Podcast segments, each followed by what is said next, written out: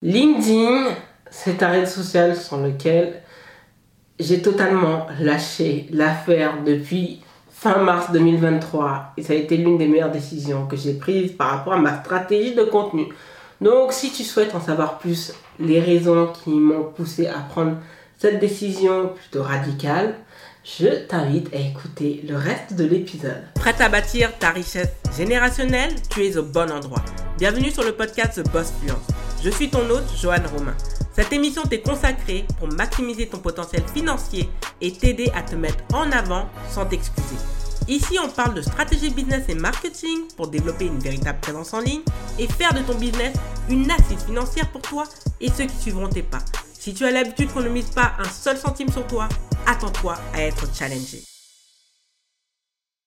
Oui, pourquoi justement j'ai abandonné LinkedIn, pourquoi j'ai arrêté en fait de publier dessus, parce que c'est un réseau social euh, que j'ai que je n'aime pas en fait. C'est un des je suis présente sur ce réseau vraiment avec parcimonie, mais c'est un réseau que que j'ai jamais vraiment apprécié parce que déjà c'est un réseau où majoritairement ce sont les hommes qui prennent la parole. À plusieurs reprises, euh, j'ai eu quand même des personnes qui ont voulu me faire la leçon sur quelque chose sur lequel j'avais euh, mes raisons. Et donc avec tout cela, en plus c'est un réseau social, je trouve, où euh, trop de matu vu, où les gens en fait ne disent pas la vérité et n'aiment pas les oiseaux de mauvais augure, donc les gens qui leur disent la vérité. Donc vraiment, je me suis dit, on arrête les frais pour fin 2000, mars 2023. Et mon Dieu, ça a été l'une des meilleures décisions que j'ai prises. Je me sens soulagée, libérée. Et là, je te présente vraiment quatre raisons qui m'ont amené à avoir cette décision radicale et tu vas voir que de plus en plus justement de créateurs de contenu LinkedIn vont venir sur Pinterest, vont venir sur TikTok et vont venir également sur YouTube et même en podcast et la newsletter parce qu'ils vont se rendre compte qu'il n'y a plus rien à gratter sur LinkedIn. Donc la première raison, c'est que tout d'abord, en fait, LinkedIn, c'est un réseau social qui n'a jamais été configuré pour de la création de contenu. Donc oui, c'est vrai que ça peut être vraiment euh, étonnant, mais LinkedIn, en réalité, c'est un endroit où des recruteurs cherchent des talents et où des talents cherchent des recruteurs. Donc le but c'est de pouvoir trouver des emplois. Et c'est ainsi que plusieurs de personnes de mon entourage ont pu trouver des emplois, ont pu trouver des formations qualifiantes pour les faire sortir de l'inactivité. Et je trouve que c'est vraiment génial d'avoir cet outil au niveau professionnel. LinkedIn, c'est un réseau qui est fermé. Donc si vous allez taper votre nom et prénom, il y a certaines personnes que vous pourrez trouver, mais avec qui vous ne pourrez pas connecter parce que vous serez en troisième justement relation, niveau 2 ou niveau premier. Généralement, niveau premier, c'est que vous suivez la personne, ou plutôt vous êtes toutes les deux mutuellement connectés entre vous, donc vous faites partie de son réseau, vous et elle, la personne fait partie de votre réseau. Donc vraiment, en fait, quand j'y pense de plus près, c'est une plateforme professionnelle. Et je dis, la création de contenu, c'est un outil pour faire la promotion de son expertise, la promotion de sa personne, la promotion de ses services et se faire connaître. Mais LinkedIn n'a pas été configuré ainsi. Moi, j'y suis depuis normalement juin 2011, donc ça fait quand même 12 ans. Donc la plateforme, j'y allais que de temps en temps et j'ai jamais trouvé de stage malheureusement à l'époque. Et j'avais juste connecté avec les personnes de mon réseau universitaire. Donc vraiment, quand tu penses, LinkedIn, réseau professionnel, ça n'a pas été configuré pour de la création de contenu. Et c'est pour cela que tout le monde commence à y aller de plus en plus. Mais vraiment, c'est pas une plateforme, c'est plus pour tout ce qui est professionnel, pour créer justement, pour se marketer, pour se former, pour trouver des talents, pour trouver des recruteurs. Mais concernant la création de contenu, oui, il y a eu une explosion et un pic en 2022, mais on voit que les choses sont en train de, même pas se tasser, sont en train de chuter carrément. Parce que c'est un réseau qui n'a pas été créé dans cette optique. Contrairement par exemple à Instagram, contrairement à YouTube, contrairement à TikTok, euh, en partie Twitter, Snapchat, oui, Pinterest, oui, Clubhouse à un moment donné, oui, mais pas vraiment euh, LinkedIn. LinkedIn, c'est vraiment. Il y a des réseaux qui sont analogues et il y a des réseaux qui sont vraiment à part. En sachant, comme j'aime à le rappeler, que YouTube n'est pas un réseau social. La deuxième raison, c'est que je voulais préserver ma santé mentale.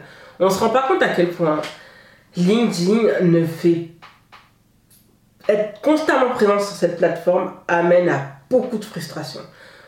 On est là, on se force à créer une routine d'engagement. Donc, il faut publier 30 minutes avant que tu publies. Il faut que tu présent quand tu publies. Il faut pas que tu mettes de lien direct dans ta publication, sinon le reach va chuter. Il faut que tu continues à interagir avec d'autres comptes sur, euh, pendant une demi-heure. Et il faut que tu reviennes plusieurs fois par jour. Donc ça veut dire que limite tu dois venir à 8h, tu dois venir à midi, tu dois venir à 16h, tu dois venir à 18h, quand bien sûr tu es une nobody. Et c'est là où tu te dis que j'ai fait ces routines d'engagement. On me disait, bon, c'est mieux de publier le matin parce qu'en fait, il n'y a pas les gros mastodontes le matin. Il vaut mieux publier même le samedi et le dimanche parce que le samedi et le dimanche, c'est là où en fait les grosses têtes d'affiche ne sont pas présentes. Et là, tu as la, as la possibilité, de faire, possibilité par exemple, de faire ton trou. Je suis rentré dedans, dans cette machine. Et franchement, c'est quand j'ai commencé à faire des paniques d'anxiété pour publier du contenu le week-end. Et je me suis dit que c'est pas normal. Et que j'étais obligé de faire des choses. Moi, je suis quelqu'un d'introverti et j'ai compris que je devais pas être sur des réseaux qui me demandaient d'interagir. Ce n'est pas que je n'aime pas les gens, c'est que je n'aime pas parler avec des inconnus. Donc c'est vrai que c'est très bizarre pour quelqu'un qui parle face caméra toute seule, mais j'aime pas forcer les interactions. J'aime bien interagir avec ce que j'aime. Et le problème de LinkedIn, c'est configuré, configuré en partie comme Instagram, où il faut quand même en fait interagir, il faut créer de la sociabilité. Chose que je n'aime pas par-dessus tout. Donc je suis rentrée dans ce jeu, je l'ai fait. Je me souviens que même le week-end, je profitais pas de mes proches parce qu'il fallait publier sur LinkedIn, il fallait être présent sur LinkedIn. Je me suis dit, mais c'est une, une, une, folie, c'est une dinguerie d'être ainsi. Pourquoi? Parce que là, je me donne à fond sur un réseau qui me rapporte pas de prospects qualifiés, qui ne me rémunère pas et qui m'épuise. Et à un moment donné, en fait, j'en avais marre d'avoir cette routine. Et je me suis dit, mais Joël, là, t'es en train de faire quelque chose que t'aimes pas. Donc en fait, à un moment donné, il faut respecter sa santé mentale. Est-ce que tu aimes être sur LinkedIn? Est-ce que tu aimes écrire? J'aime pas écrire. Je préfère parler. Je préfère être face caméra. Quand je parle, je suis face caméra. J'ai une énergie. J'ai... Je suis pas la même personne. Alors que quand j'écris, je suis obligé de... Il y a cette fluidité dans la création que j'ai, photo, vidéo ou via ma voix, que je n'ai pas dans l'écriture. L'écriture n'a jamais été ma, ma force de frappe. D'ailleurs, même euh, à la, au lycée, quand on devait faire ses choix à l'époque, il y avait L, ES, S, ST. À l'époque, ça s'appelait STMG, ouais, STMG ou STI. Bon, je n'étais pas une, une, bombe en sciences, mais la littérature, j'ai, j'aime pas ça. Parce que ça réclame de l'écriture et je préfère m'exprimer, parler. Donc je me suis dit tout de suite, non, c'est pas bon. Et puis en fait, à chaque fois, en fait, le problème c'est que LinkedIn avec son algorithme, on voit toujours les mêmes personnes. Nous radoter, parler de, du SMIC de LinkedIn qui est à 10 000 euros par mois, en sachant que la plupart des entrepreneurs, parce que les micro-entreprises sont plutôt des side hustles majoritairement en France, ne gagnent même pas l'équivalent d'un revenu solidaire actif, c'est-à-dire le RSA. Dès lors que on se dit ça, on se dit que les gens sont soit matrixés, soit ils sont en train de mentir. Et quand toi, par exemple, tu n'es pas en réussite et tu es systématiquement confronté à des messages qui te font comprendre que tu fais pas bien les choses, ton contenu ne marche pas parce que tu n'as pas fait ça, et tu te dis, mais c'est n'importe quoi. Et je me suis dit, bah, en fait, on arrête les frais. Écoute, ça marche pas, ça va pas marcher au bout de 6 mois, ça va pas marcher au, au bout de 9 mois. Comme le dit si bien un proverbe ivoirien, si ça a mal commencé, il est difficile de s'améliorer. C'est la même chose. LinkedIn, ça ne pouvait pas fonctionner. J'ai essayé le format vidéo, j'ai essayé, j'ai même analysé ou autre. Je me suis dit, c'est pas moi ça. Ça m'oblige à être quelqu'un que je ne suis pas. Donc... Et puis mentalement, le fait d'être tous les jours sur le réseau, ça m'a pas fait du bien. Ça m'a vraiment pas fait du bien. Et je me suis dit que là, on arrête. On arrête. Franchement, quand j'ai pris la décision d'arrêter, euh, j'étais anxieuse, comme je dis, punaise j'ai fait tout ça. Surtout, c'est dur quand tu investis énormément de temps à créer du contenu, que ça ne fonctionne pas et que tu es tiraillé entre le fait de tout arrêter et le fait de continuer parce que tu te dis, ouais, peut-être que dans trois mois, tu auras des objectifs, des résultats, d'atteindre tes objectifs. Et je me suis dit, non, ça va pas marcher au bout de trois mois, ça va pas marcher au bout de six mois, ça va pas marcher au bout de neuf mois. C'est pas au bout d'un an de création de contenu. Et moi, je le vois en fait. Il y a des créateurs de contenu qui étaient là avant moi, qui continuent à publier aujourd'hui et qui n'arrivent pas à avoir de prospects. Et à un moment donné, il faut pas se voiler la face. Il faut regarder les choses en face et se dire, ça ne marche pas. Bah tant pis en fait, c'est pas grave, il n'y a pas mort d'homme. Ouais, j'ai peut-être perdu du temps, mais au moins l'avantage c'est que je ne pourrais pas fantasmer en me disant ouais, peut-être que je pourrais faire mon trou sur LinkedIn. J'ai pas fait mon trou sur LinkedIn de cette manière. Peut-être que je peux le faire d'une autre. On verra, on ne sait pas. Mais pour ma part, j'ai arrêté les frais et sincèrement, ça a fait du bien. Donc franchement, il faut vraiment réfléchir à la question de la santé mentale parce que beaucoup de créateurs de contenu, quels que soient les réseaux sociaux, accusent les plateformes ou autres, mais aussi nous-mêmes, on a une responsabilité, nous sommes des adultes.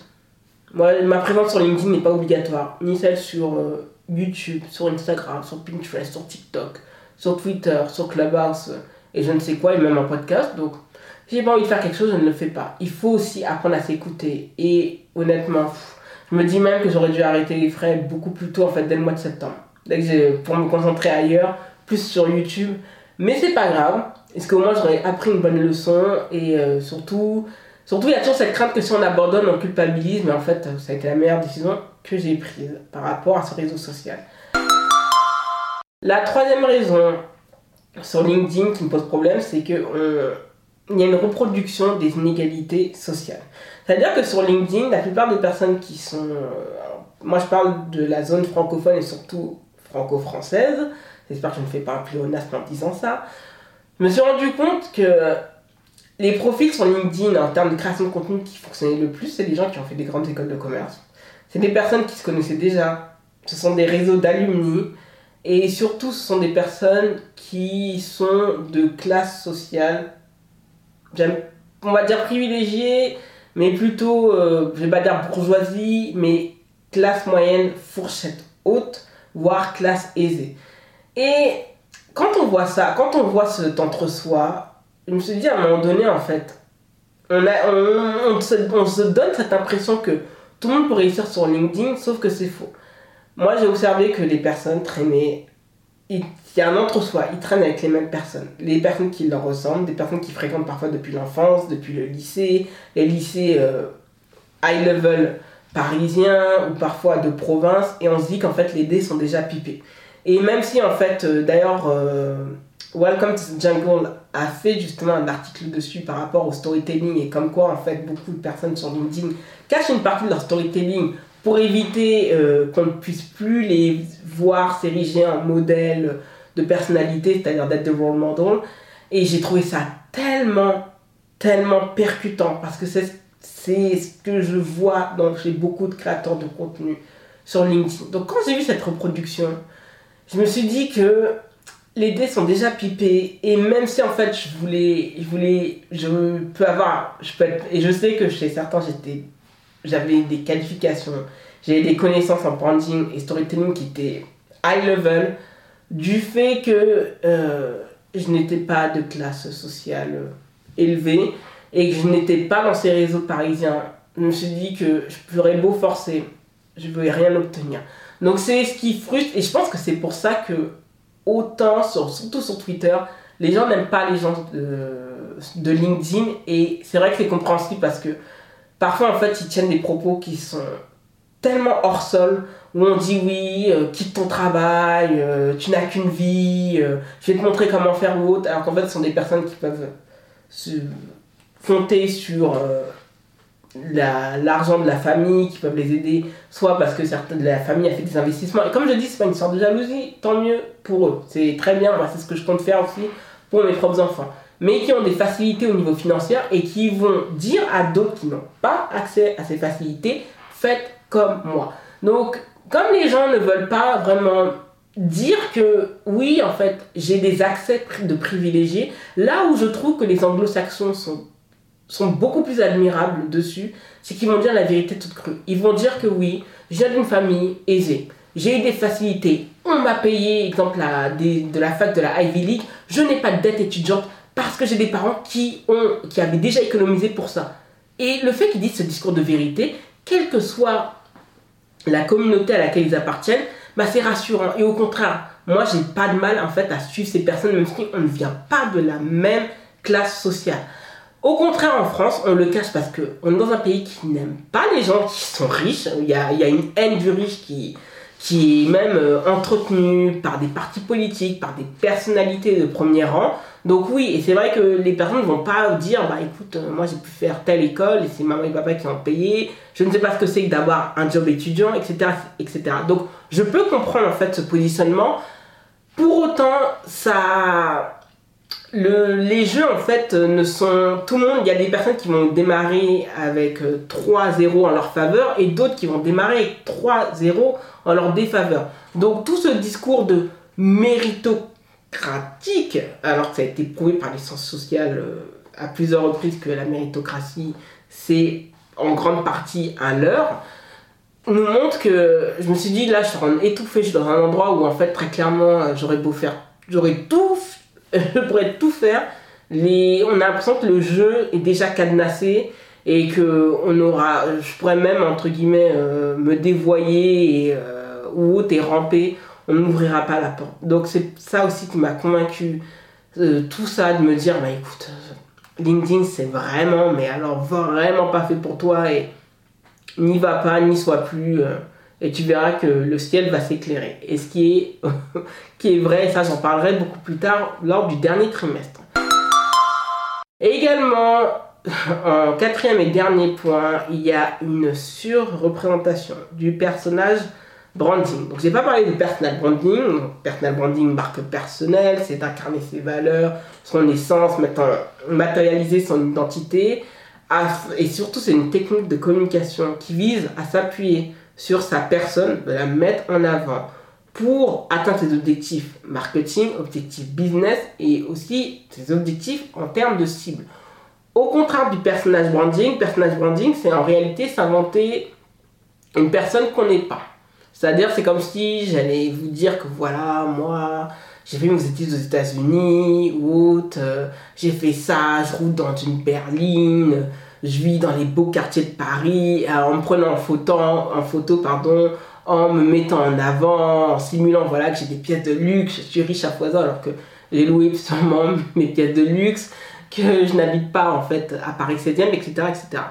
Et beaucoup, en fait, dans le personnage branding, et ça c'est en lien justement avec euh, le troisième point, c'est que beaucoup s'inventent des origines modestes pour éviter de coller à la personne qui est privilégiée.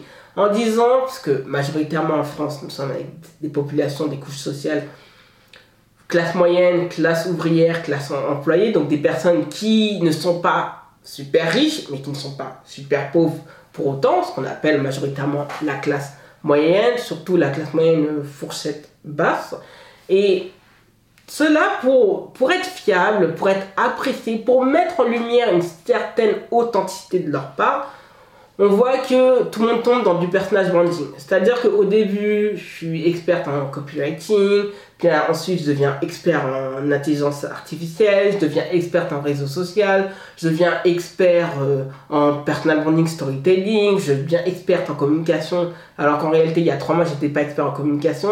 Et je me dis que là, en fait, tout le monde est en train de s'inventer quelque chose des compétences qui est fragile, voire qu'elles n'ont pas apprises parce qu'elles se contentent juste de faire de copycat, de recycler du contenu qui est déjà disponible sur le digital en leur faveur pour montrer que ouais ils ont une expertise alors qu'en réalité euh, la seule expertise qu'ils ont c'est de raconter leur vie. Donc c'est même pas du storytelling c'est du story c'est du story cringe comme je pourrais le dire.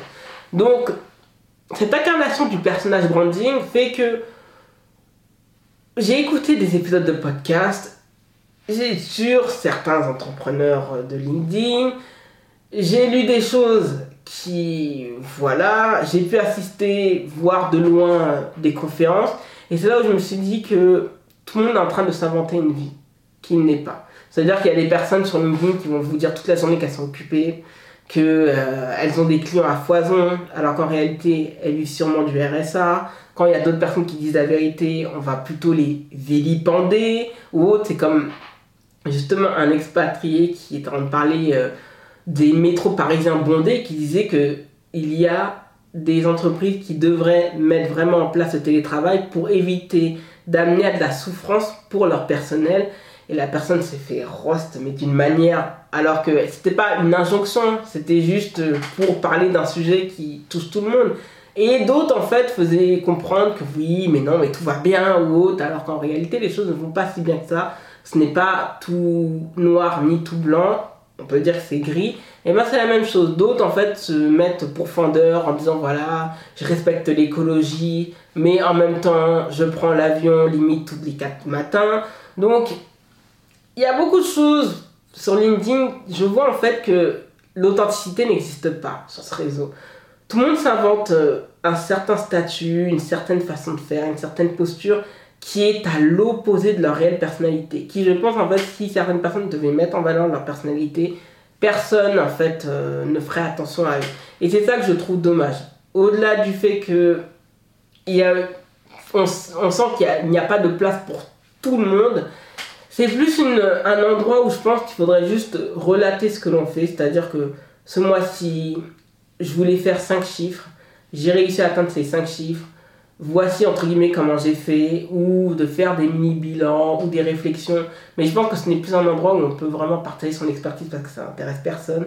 Le but, c'est juste de dire, je parle de ma vie, de certains faits qui sont trigger warning, donc qui vont rappeler à des paniques d'anxiété euh, chez d'autres personnes. On va parler de, de choses très dramatiques qui, qui, vont amener à de l'émotion pour susciter de l'intérêt. Et donc en fait on est en train de rentrer dans une spirale qui va desservir tout le monde et qui est en train de fatiguer tout le monde. Et c'est pour ça qu'il y a de plus en plus de personnes qui commencent à se rendre compte que leur business devient fragile parce qu'ils ont mis tous leurs œufs sur LinkedIn, que les start ne sont plus présents parce que on le voit avec la Silicon Valley Bank qui a été rachetée par d'autres groupes et on se rend pas compte à quel point l'économie start-up est en train de se tasser. Résultat, tous ceux qui se vantaient de rédiger pour des CEO ou autres sont en train de changer le fusil d'épaule, proposent d'autres petits produits qui parfois sont disponibles gratuitement. Franchement, fouillez sur Google. Parce que parfois sur LinkedIn, on vous vend de la daube des choses qui sont totalement gratuites en fouillant bien sur YouTube, en fouillant bien sur Google. Donc tout cela, en fait, avec toute cette réflexion, je me suis dit, bah, finalement, en fait, on va arrêter avec LinkedIn, on va préserver la paix du cœur, sa santé mentale et de se dire qu'en réalité, l'écriture n'est pas ma zone de génie. Ma zone de génie, c'est d'être face caméra, c'est de parler, c'est de m'exprimer. Parce que c'est là où je brille. L'écriture, il faut déléguer ça à quelqu'un d'autre. Je pensais même déléguer le copywriting à une personne et je me suis dit, on va pas perdre son temps ni de l'argent sur une plateforme sur laquelle en fait je, je ne mise je, n'ai pas d'espérance dessus. Donc voilà, donc si tu es aussi dans cette situation, tu te poses la question si tu devrais abandonner LinkedIn ou autre, écoute bien ou réécoute cet épisode, pèse le pour et le contre. Si tu vois qu'au bout de plusieurs semaines de publication régulière de contenu, tu n'as pas eu de résultat, ça va pas s'améliorer, même en, en, rentrant dans des, euh, dans des groupes d'engagement, parce que beaucoup de personnes le font sur LinkedIn, et surtout l'algorithme de LinkedIn change souvent, et j'ai vu beaucoup de personnes utiliser, user ce type de stratégie qui ont fini en burn-out et qui ne publient plus sur LinkedIn. Donc il faut poser le pour et le contre. Pour moi, du fait qu'on est en train de vivre les, les prémices d'une crise d'une inflationniste qui est déjà présente mais qui ne va faire que s'accroître surtout à partir du mois de septembre, les CEO n'ont plus d'argent. Les directeurs d'agences sont en train de. Les agences sont en train de continuer de fermer boutiques. On va se retrouver avec un paquet. Il y a un peu. Premier trimestre, j'ai vu beaucoup d'entrepreneurs fermer boutiques et revenir au salariat. Et je pense que le gâteau est en train de se réduire à peau de chagrin sur LinkedIn. Et euh, même se former sur LinkedIn, à mes yeux, c'est juste une perte de temps et surtout une perte d'argent. Donc il faut poser le pour et le contre et se dire est-ce que ça en vaut la peine d'aller dans un endroit où je sais pertinemment que je ne vais sûrement pas me plaire et qui va surtout ne pas me faire du bien C'est une question à laquelle tu dois réfléchir pour continuer sur LinkedIn, voire même tout arrêter et aller voir ailleurs. Merci d'avoir écouté l'épisode jusqu'au bout. Si ce n'est pas encore le cas, abonne-toi au podcast sur ta plateforme d'écoute préférée et laisse un avis 5 étoiles sur Apple Podcast et Spotify. Cela aide le podcast à être référencé. N'hésite pas à suivre The Boss Fluence sur les réseaux sociaux et à t'inscrire à la newsletter hebdomadaire pour recevoir ta dose gratuite en business et marketing. Rendez-vous lundi prochain pour un nouvel épisode de ton podcast préféré.